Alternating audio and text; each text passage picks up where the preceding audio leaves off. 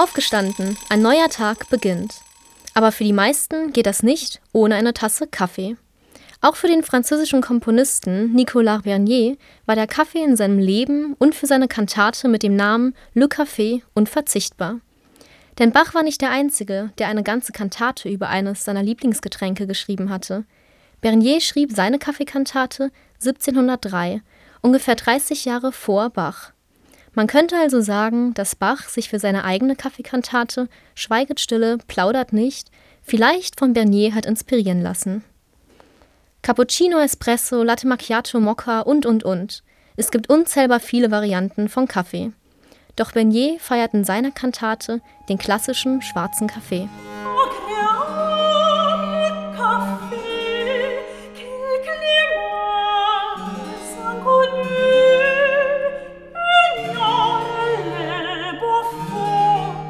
Kaffee am Morgen ist für die meisten mittlerweile ein Muss.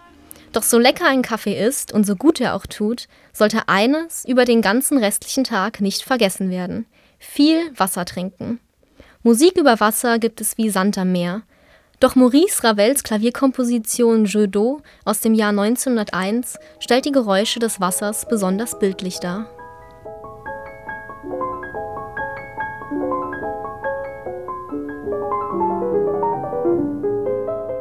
Bei solchen schönen Klängen von Springbrunnen, Wasserfällen und Wellen bekommt man doch direkt Durst. Und der Tag geht besonders schnell rum. Plötzlich ist es Nachmittag, die Hälfte des Tages schon vorbei. Und das bedeutet Tea Time, Zeit für einen Tee.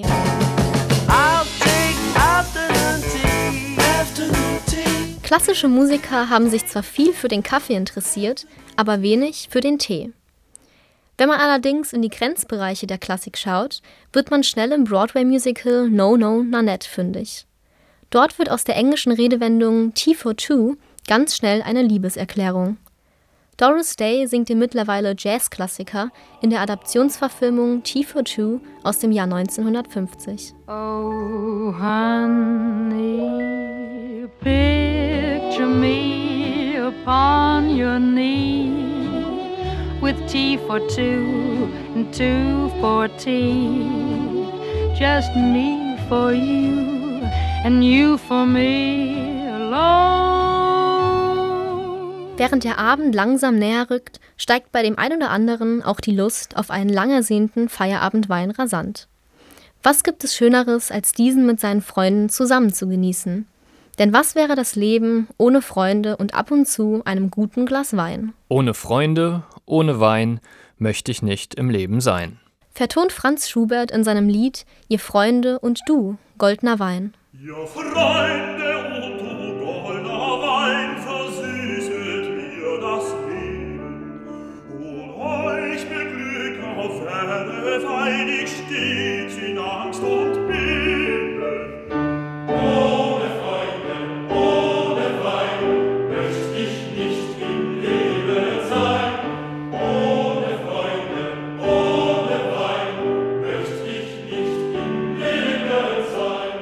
Zu guter Letzt, der Tag ist fast schon zu Ende, gibt es nach dem verdienten Glas Wein noch einen kurzen Gute-Nacht-Schnaps. In der Paganini-Operette von Franz Lehar, eine Hommage an den italienischen Geigenvirtuosen Niccolò Paganini, singt der Wirt Beppo im dritten Akt das Schnapslied Wenn man das letzte Geld verlumpt.